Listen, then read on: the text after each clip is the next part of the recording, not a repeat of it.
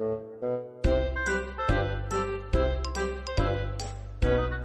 好，欢迎收听游泳音浪，这是一档关于游泳的访谈类播客，让我们一起畅聊游泳，乘风破浪。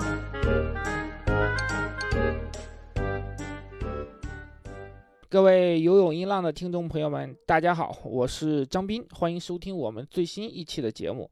今天我们游泳音浪请来了一位新嘉宾，他呢就是我之前在《新京报》工作时候的。编辑何文先老师，先让何文先老师和大家打一个招呼，然后呢，我再介绍一下，呃，相关背景。你好，何老师。大家好，我是何文先。何老师是多年的媒体人啊，当年我在《新京报》的时候，他是我的编辑。我之前给游泳一浪的我们的听众都讲过，说我当时是做理化专访的那个故事。当时理化专访这个版面的编辑就是何老师，是在何老师的威逼利诱之下，我是无奈之下完成了理化这个专访，形成了一段有意思的故事。之前跟呃我们的听众也都分享过，你还记得这个事情吗？何老师？记得记得，当时要求你去了好几次，好像最后是找他谈了十分钟，是吧？写了两个版面。对，反正是 问题，感觉比他回答的都要多。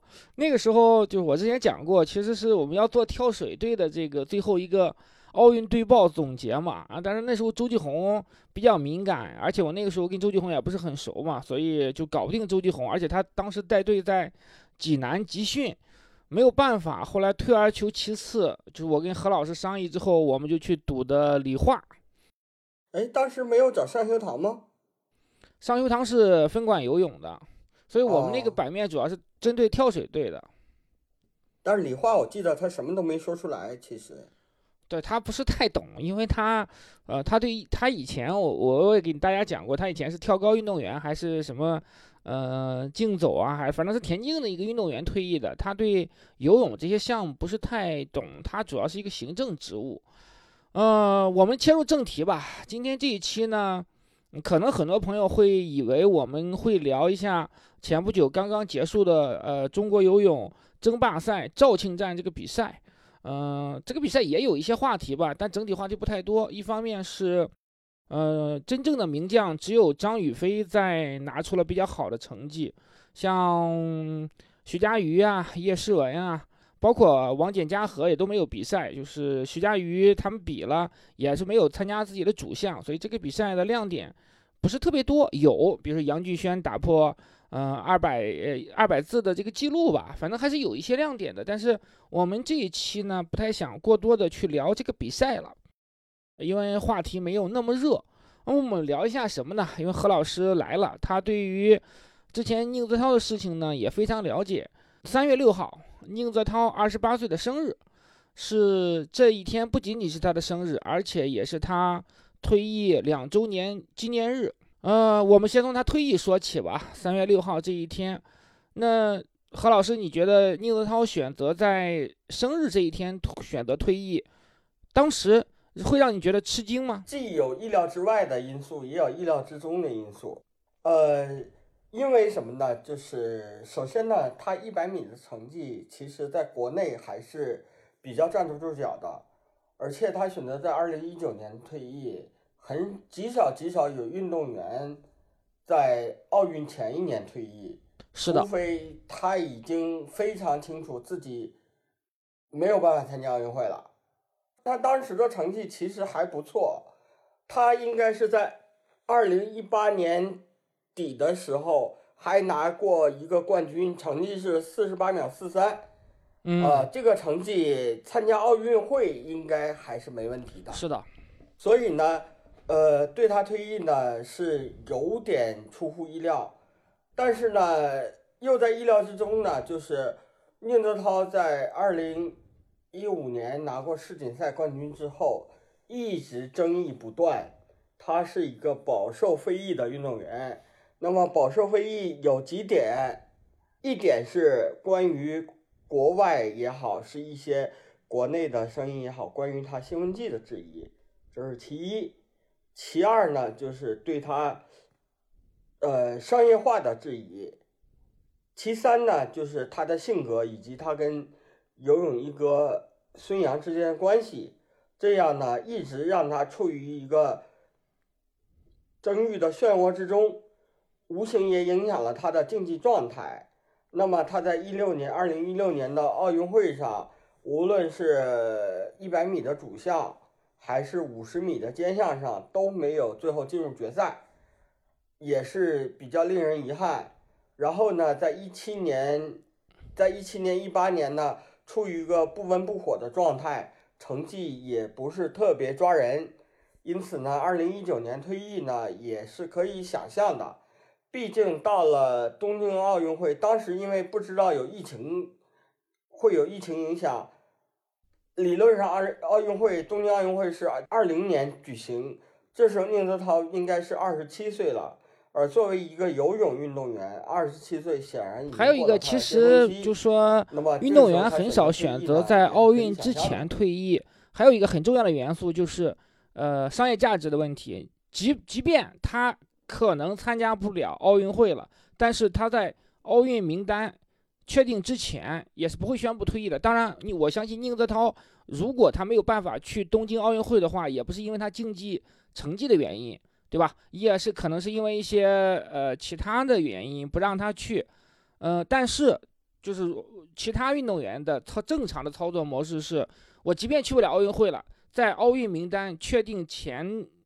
一刻我都不会退役的，因为退役运动员的商业价值和一个现役运动员的商业价值是完全不一样的。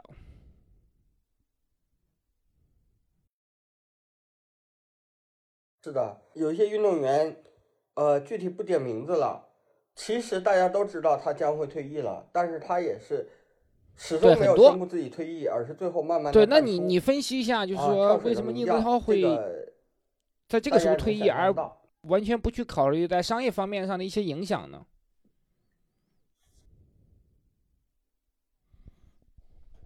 呃，对他很，他几乎不接受体育媒体的不太愿意正面面对媒体的采访、专访。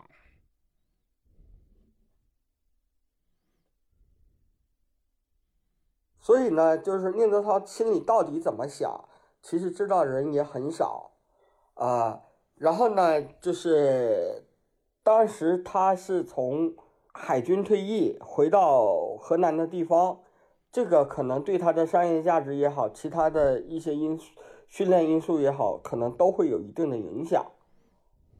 另外呢，他在二零一八年应该是缺席了冠军赛吧，全国冠军赛，这个对于他的后续的参赛资格也有一定的影响，所以。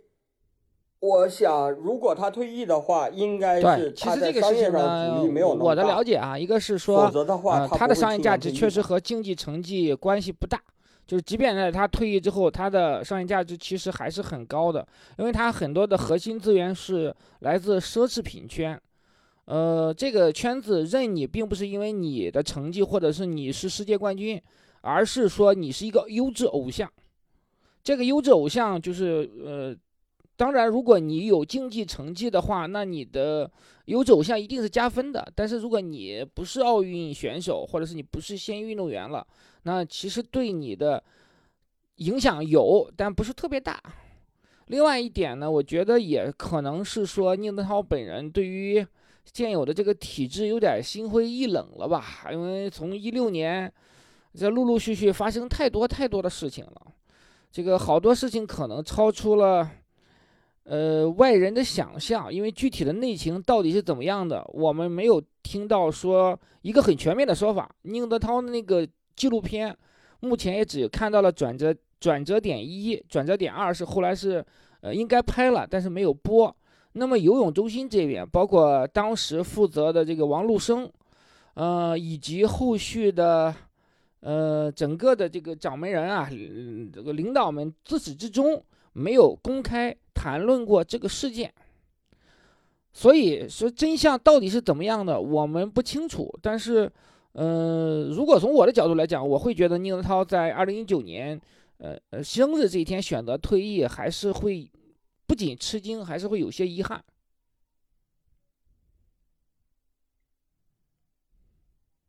我想他在他的运动巅峰时期，打破了一个中国选手从来没有，不能说打破吧，在他的生涯巅峰创造了一个中国在短距离自由泳上的最好成绩，我觉得也可以了。这是他一生中一生的高峰，就是张琳。同样举例子，张琳。张琳虽然没有在奥运会上夺得金牌，但是她是中国男选手第一个在世界锦标赛级别上对获得游泳冠军的人，是的这，已经是可以写进史册了。宁泽涛也一样，无论他有没有奥运冠军，都是可以呃，那肯定的。那如果说就是他去参加奥运会，我相信东京奥运会他进入决赛的难度也非常大，因为后续的整个的这个除了年龄的因素啊、训练不系统啊等等这方面的因素，嗯、而且实际上一百米自由泳这个竞争在现在要比呃上一个奥运周期要更加激烈的多。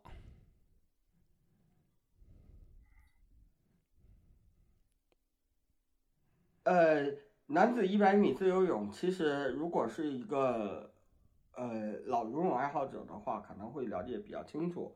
呃，早些年男子一百米其实是一枝独秀的，最经典的例子是当年的比昂迪。比昂迪在一九八四年的洛杉矶奥运会上和一九八八年的汉城奥运会，现在叫首尔了，当时是汉城奥运会上，蝉联了男子一百米自由泳金牌，并且在一九八八年连续四次打破一百米自由泳的世界纪录。当时他是世界第一个游进四十九秒的人，已嗯经是惊为天人了。对但是看看现在成绩宁泽涛都游进四十八秒了，对吧？就也就是说，现在男子一百米自由泳现在关键是德雷塞尔那个更可怕呀！德雷塞尔现在是能是游进四十七秒以突飞猛内，进。这还是非快速泳衣时代的成绩。当年快速泳衣时代游进四十七秒以内，也只有少数几个人做到了。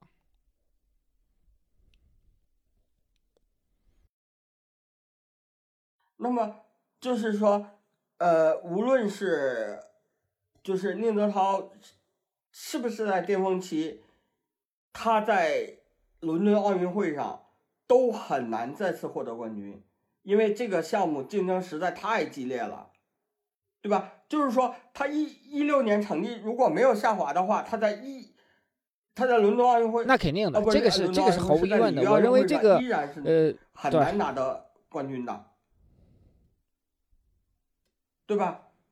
竞争是非常激烈啊，而且就是说，有嗯宁泽涛在前，我们也不见得会再培养出一个宁泽涛这样的选手。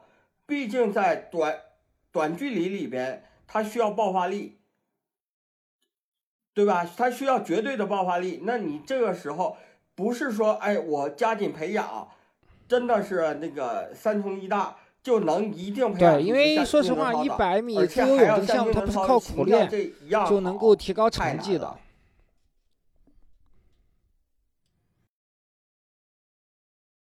对他对你这个肌肉类型啊，包括你整个的这些有非常强大的天赋。呃爆发力量，对吧？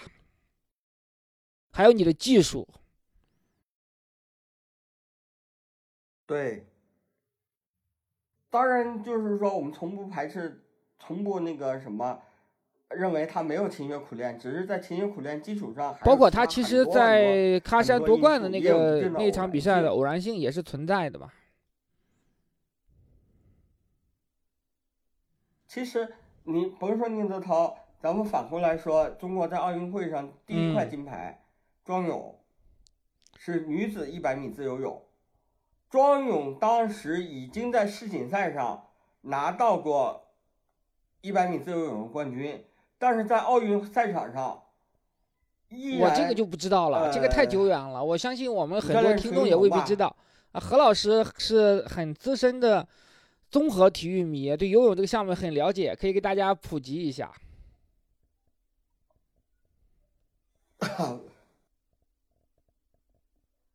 在当时的那个女子一百米自由泳决赛上，呃，中国有两名选手参加了奥运会，一个是呃不参进入了一、啊女子一百米自由泳的决赛，一个是庄泳，一个是姚文艺。然后呢，在起跳的时候呢，其实杨文艺是没有抢，没有抢跳，他没有抢跳，但是他跳下去以后呢，他想让自己抢跳犯规，然后呢他就没游。其他所有啊选手、他是他看自己是以为动作的时候他自己以为自己抢跳了是？吗？庄有没有，啊，这战术不是以为，这是陈云鹏安排的。对战术，啊因为杨文义的主项是女子五十米自由泳，她的主项是女子五十米自由泳，一百米自由泳她没有披金斩银的实力，她只是进入了决赛。如果我印嗯象没错的话，她可能也是在编道，就是说是小组第七，嗯啊、是是是总决赛第七、第八这样成绩进入了决赛。杨文艺啊好，呃，庄勇好像没记错的话，庄勇也是编导。然后呢，杨文艺跳下去以后呢，没游，其他选手愣了一下。庄勇因为事先知道这个安排，没有受任何哦影响，然后最后就一路领先。这个我还真是不知道。这是一个当年的一个战术，所以就是说女子都要需要这样的那个战术安排的话，那在你那个九十年代或者是很八十年代末，中国在男子一百米自由泳上有很出色的选手吗？沈坚强啊，啊，这个我就不知道。他当时有什么样的成绩呢？老公吧？沈坚强在啊对我我这个我多少上有些印象七冠王。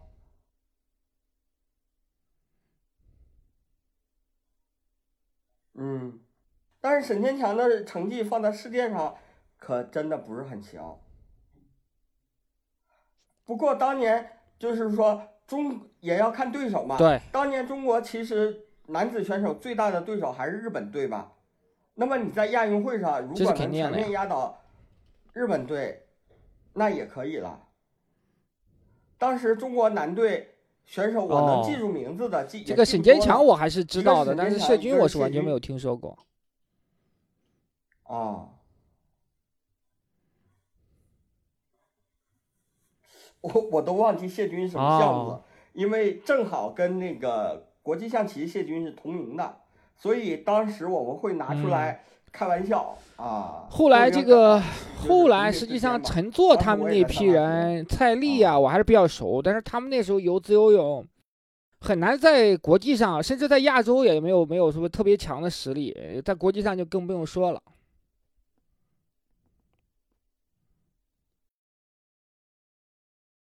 在陈坐的时，呃宁泽涛我我记得是陈坐的还是吕志武的吧？因为在宁泽涛之前是吕志武，那时候还是比较强的，在这个项目上，是不是全国纪录对吧？亚洲纪录没记差的话，应该是他后来是打破了亚洲纪录嘛？那个亚洲纪录，我我还真不记得到底之前是由谁保持的。因为在说实啊，话，在宁泽涛之前，我们记者是不会去关注自由泳、男子自由泳短距离这个项目的，因为呃，说实话，记者嘛，他毕竟其实是会有些势力的。我们客观讲，对吧？因为你报你去采访这些他在国际上没有什么机会，或者是没有什么名气的运动员，是很难发得了稿子的。编辑会觉得你这个采访莫名其妙，对不对？以何老师这种资深的编辑也会认为你这是什么东西。所以那个时候其实有很多知名的运动员，比如说，呃，这个蛙泳的云南名将谢志，比如说蝶泳的周家威，他们在这个项目上其实很强，但是我们这种大众媒体是不太会去采访他们的。那是包括自由泳也是一样的。那陈作不一样，就是可能因为陈作是北京选手嘛，我们是北京的媒体和地方媒体可能会对这些选手稍微关注一些。可是我们心里也清楚，他们他们都算不上是明星，他们只能说是这个项目的。对宁泽涛，首先一点，他是他是明星嘛，对吧？他他在国际上能够取得成绩的，嗯，他后来我们虽然会承认说他在喀山这个金牌是有偶然性的，但是，这种偶然性也是实力中使然。你没有这样的绝对实力，就是说他没有游进四十八秒以内的这个实力的话，那他也是不可能有机会去争争夺这个金牌的。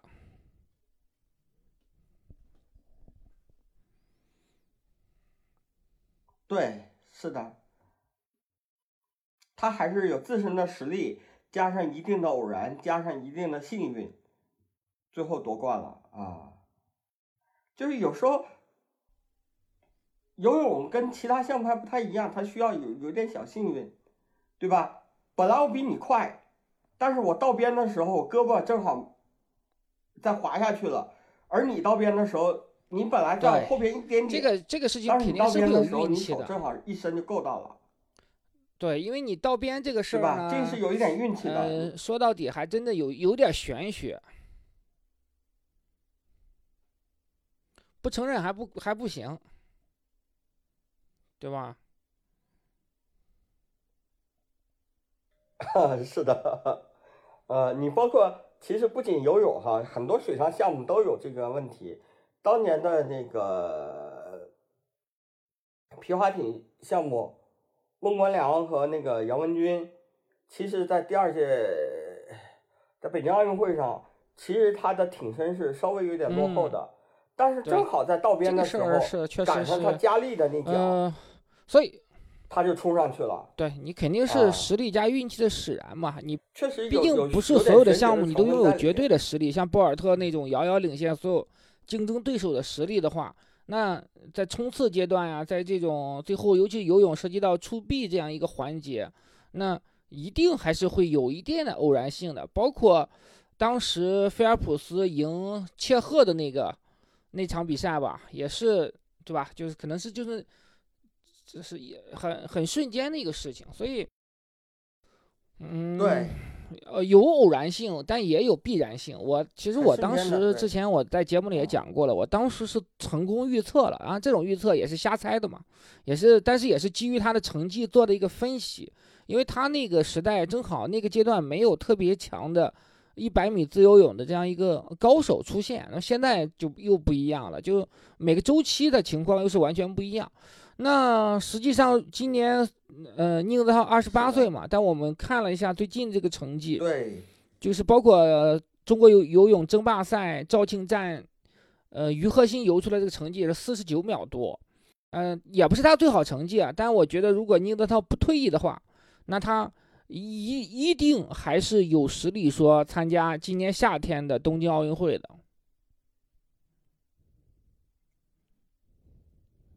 嗯，你会觉得有点难吗？但我觉得他的年龄实际上不是，嗯，对于一个男子游泳选手来说，二十八岁肯定是过了巅峰的，但还没有那么大。我觉得如果他一直延续下来的话，呃，跟孙杨比。跟孙杨比的话，孙杨其实在二十当然项目呀，还有人的一个素质各方面是不一样的。孙杨这样的，就包括孙杨、菲尔普斯、罗切特，他们应该是被挂在天赋异禀的这一类里面的。呃，罗切特其实是等于是更不世出的天才，就是他比菲尔普斯岁数还大一点。还能有这个这个事儿呢，也取也取决于也取决于项目的特点，因为你看菲尔普斯大多数项目都是短距离，一百蝶、两百蝶，对吧？然后呢，罗杰特他的项目是两百混、四百混，这种这些项目的难度会更高。就当你这个项目里面实际上一直没有出现特别拔尖的人的话，你就可以一直有。比如说孙杨，他的四百，实际上这么多年。真正有过挑战他位置的人，也就是霍顿。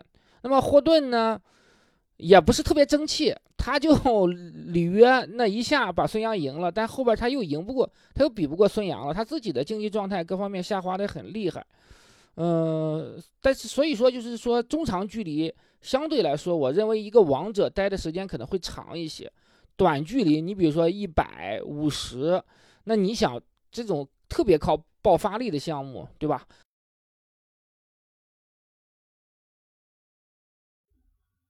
是的，太难了，一般能有个两三年赶上一个奥运周期就不错了，啊，你像呃，像比昂迪能两届拿一百米自由泳冠啊啊，那个谁啊，波波夫也是啊，一九八四年和一九八八年的冠军。波波夫也是。像像当年对，啊，波波夫也是，对，波波夫也是。但是你说像当年斯皮兹一届奥运会拿了七金，在下一届就不行是的，菲尔。普斯他不是三届吧？对对北京、你菲尔普伦斯，敦、里约，他在雅典他就已经拿金牌了呀，太难了。对吧？一直到里约嘛，四届奥运会。三届奥运会拿金牌，不，雅典他百分之百，我记得很清楚，雅典他百分之百有金牌的。没有那个时候三好像届，他是三届，三届，肯定是三届，你查一下。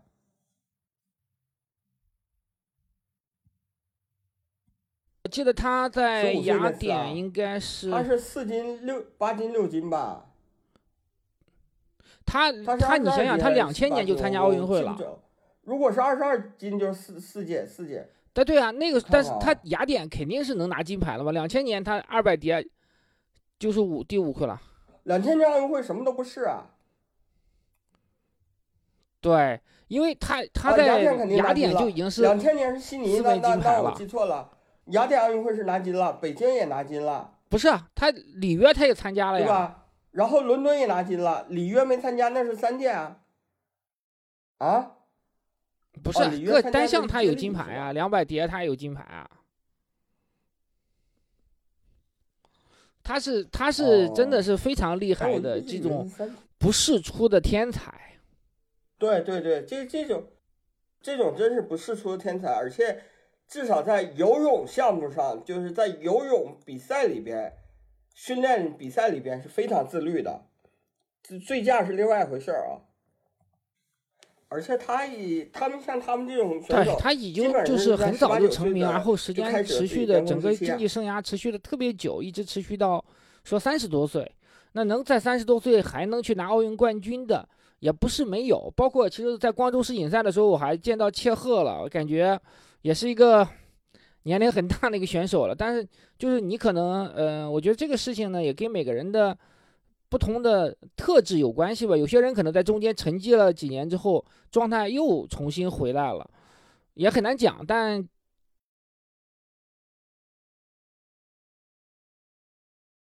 对，反正就是在一百米这块肯定是更难的嘛，这个项目。你不像田径，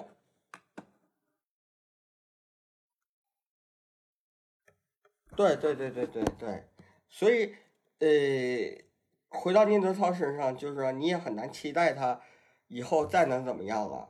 他应该他的游不，泳对他自然既然选择退役呢，我觉得他就没有考虑说再复出了，因为一定是很决绝的。如果没有特别决绝的话，不会在那样一个时间节点去选择退役。应该是整个的中国游泳这样的一个大环境，或者中国体制的这样大环境，让他觉得自己没有必要继续下去了。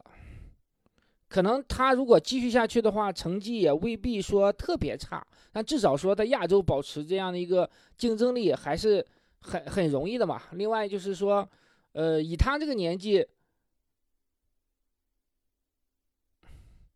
也也还可以包括也没有现在韩国有个小孩已经在出来了，日本有中森克，也还也还不错。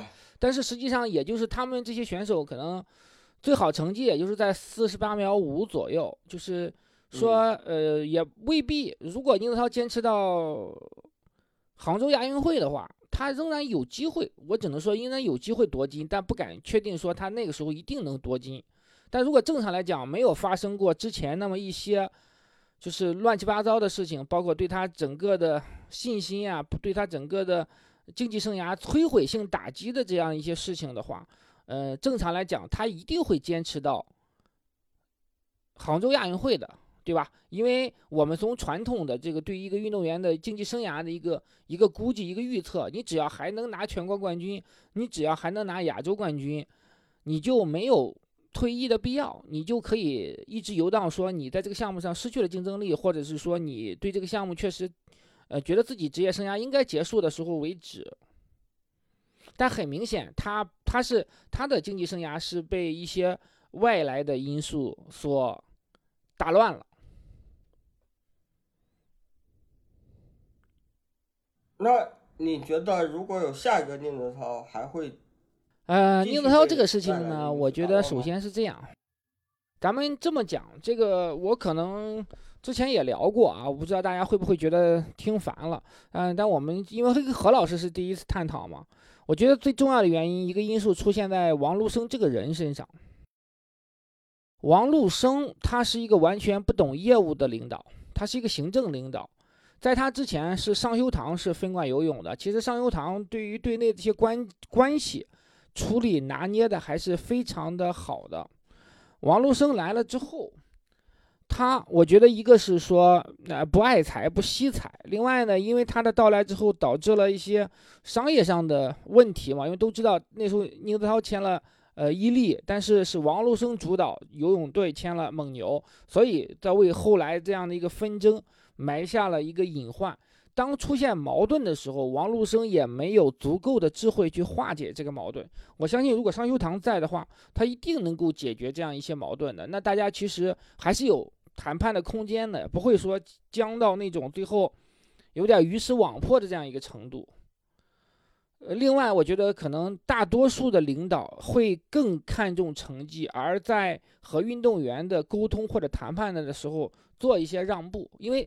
宁泽涛里约虽然没有绝对夺金的实力，但他有很大的希望去夺牌，而且也有夺金的可能性。如果从金牌至上的这个角度考虑的话，那么领导是不是应该更好的处理好这个关系，让运动员去发挥好自己的成绩，先去实现这样的一个金牌或者奖牌的目标？但显然是因为王璐生这个个人的原因，我认为啊，他导致了说他和宁涛这个关系。不不可修复。最后，他从游泳中心离开也是有点怎么讲灰溜溜的吧，对吧？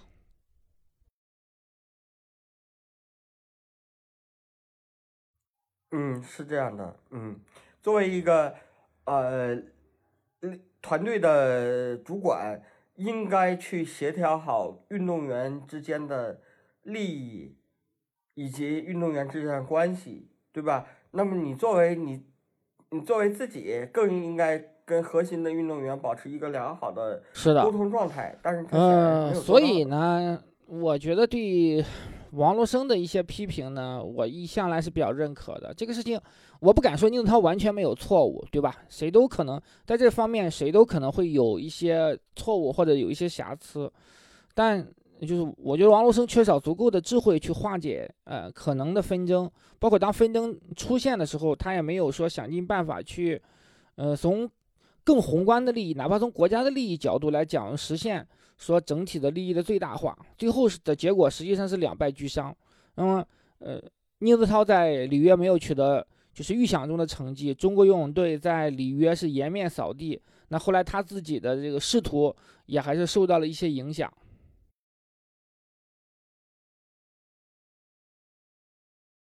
所以说，我觉得可能中国不太会在短期内出现另外一个下一个宁泽涛了。但是如果一旦有下一个这样的天才出现的话，他的遭遇可能会比宁泽涛会会好一些吧。就是他可能不太会遇到像王龙生这样的领导，他可能遇到一个，嗯，会更会处理关系啊，或者是更会考虑运动员利益的这样一个领导。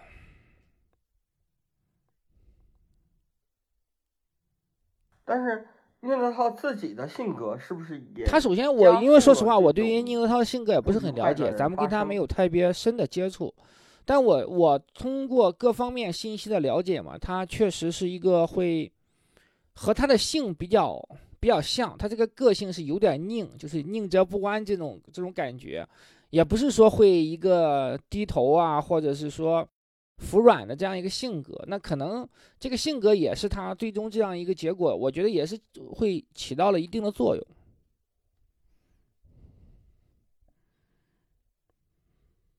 嗯，是的，我从我得到的一些消息，就是怎么讲这个事情呢？比较直，确实比较比较遗憾嘛。我只能说，嗯，对于中国游泳来讲。在男子短距离，可能短期之内也很难再出现这样一个特别有实力的、特别有竞争力的这么一个选手，何况说个人形象还这么出色。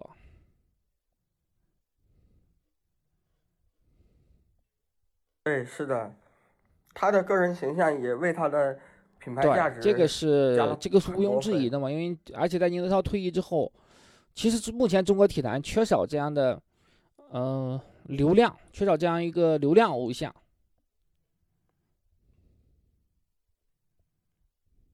但是，就是另外一个有趣儿的话题哈，其实中国的体育一哥基本上但孙杨是一个，很少会落到游泳这个项目上，对吧？是，我知道，我知道，就是在之前，在此之前很少会落到游泳项目上，但是呢，呃，在这个里约周期或者是东京周期，东京周期的前期吧，中国体育一哥的竞争却出现在游泳队内，是宁泽涛跟孙杨的一个对，因为之前在孙杨和宁泽涛之前，呃没有那么出色的游泳的男子选手嘛。张琳虽然拿过世界冠军，但他的这个辉煌期特别短暂，很快就竞技状态就出现了明显的下滑嘛。所以，而这个孙杨，一个是他的成绩确实是中国第一个男子的奥运游泳冠军，另外一个是他的这个。这个巅峰期维持的特别长，宁泽涛呢，一方面是形象确实很出色，另外他这个世界冠军也是，呃，特别稀缺的这个男子游泳的短距离这个项目突然间涌现出来，这个共同作用导致就是也不能说导致吧，造成了中国游泳双子星时代的这样一个局面，那是中国游泳我觉得可能是最辉煌的一个阶段吧。虽然比不上当年五朵金花的那个时候，但是这是一定是男子的最辉煌的一个阶段，而且在未来或者是很长一段时间之内，可能都没有办法再出现类似这样双星并列，就是甚至说这两个人都是在中国体坛排前三位置的这样的一个明星的盛况出现了。这但是这个巅峰难在吧？希望中国游泳能再次有偶像级的。我觉得有机会，因为因为为什么呢？因为这个目前来讲，嗯，国内的孩子从事游泳这个项目的人在增多。首先一点，以前的话，因为我们的体制里面是更多会以金牌作为一个考核标准嘛，那么很多孩子会去练一些更容易出成绩的项目，比如说跳水，比如说举重，比如说体操。但这些项目实际上随着我觉得时代的发展，家长对于孩子选择运动项目的时候，他变得更审慎了。就是他很多家长不太愿意让孩子去参加这样一些就是呃更苦、更累的一些项目，反而是说游泳啊、足球啊、呃网球啊这些项目会越来越受欢迎。尤其是说这几年在孙杨、宁泽涛、张琳，嗯，包括女子选手这样涌现的情况下，越来越多的家长会选择让孩子从事游泳这个项目，因为游泳它本身确实一个很好的项目，能够，呃，对于孩子的这个心肺功能啊，对于他整个这个身材啊，都是有一些呃比较大的帮助。那好多家长就是他不一定是出于培养奥运冠军、世界冠军的目的让孩子去练游泳，但确实是有很多家长将孩子送到泳池里去，哪怕你把它当成一种这个，嗯。是这个求生的手段，它也是一个很好的技能，对吧？你会游泳和不会游泳，实际上我觉得，呃，差别还是挺大的。那可能在未来，你当你的群众基础在变得很雄厚的时候，选材面就更广，那么你涌现出这样一个天才选手的几率就会更大。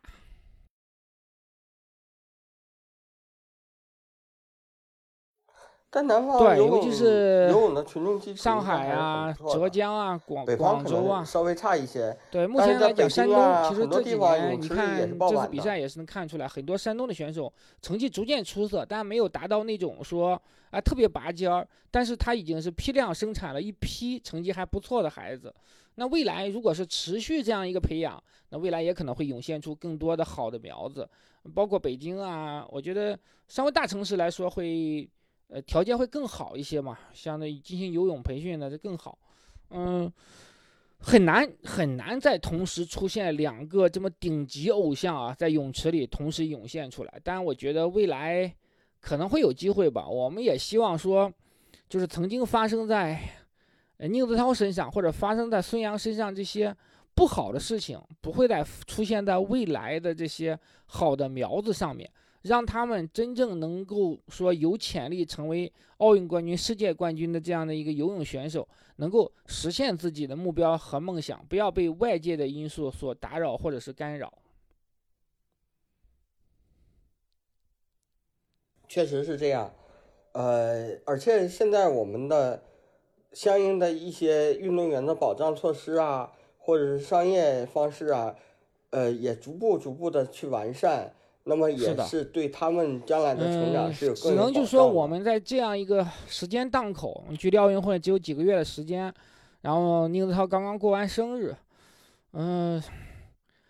在这样一个时间节点，还是会觉得，哎，有有点有点有点失望，因为现在孙杨的情况也是悬而未决，对吧？他到底能不能参加比赛，能不能参加奥运会，我们也不知道。那现在宁泽涛也已经离开泳池了，他现在是一个 专业的高尔夫选手，嗯，那可能中国游泳的全部的希望就寄托在徐嘉余身上了。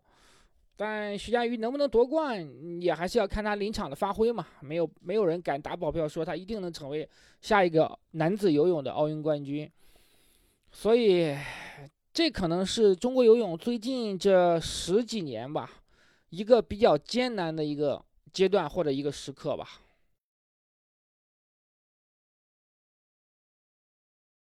是的。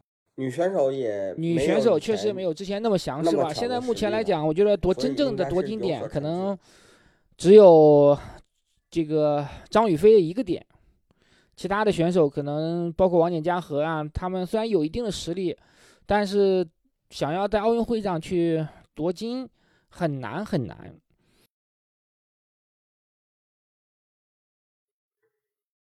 对，希望他们就是说唯金牌论吧。发挥出自己的实力，然后去实现自己的梦想吧。不要留遗憾，就是不要因为外来的因素去留下遗憾。那么，我相信宁泽涛一定是因为外部的因素，在他的竞技生涯里面是留下了遗憾嘛？他最后的退役也是带着遗憾离开的。OK，好，那我们就最后祝他生日快乐吧，希望他活过得快乐。这期节目就是这样，我们谢谢何老师的分享。再见。好，再见。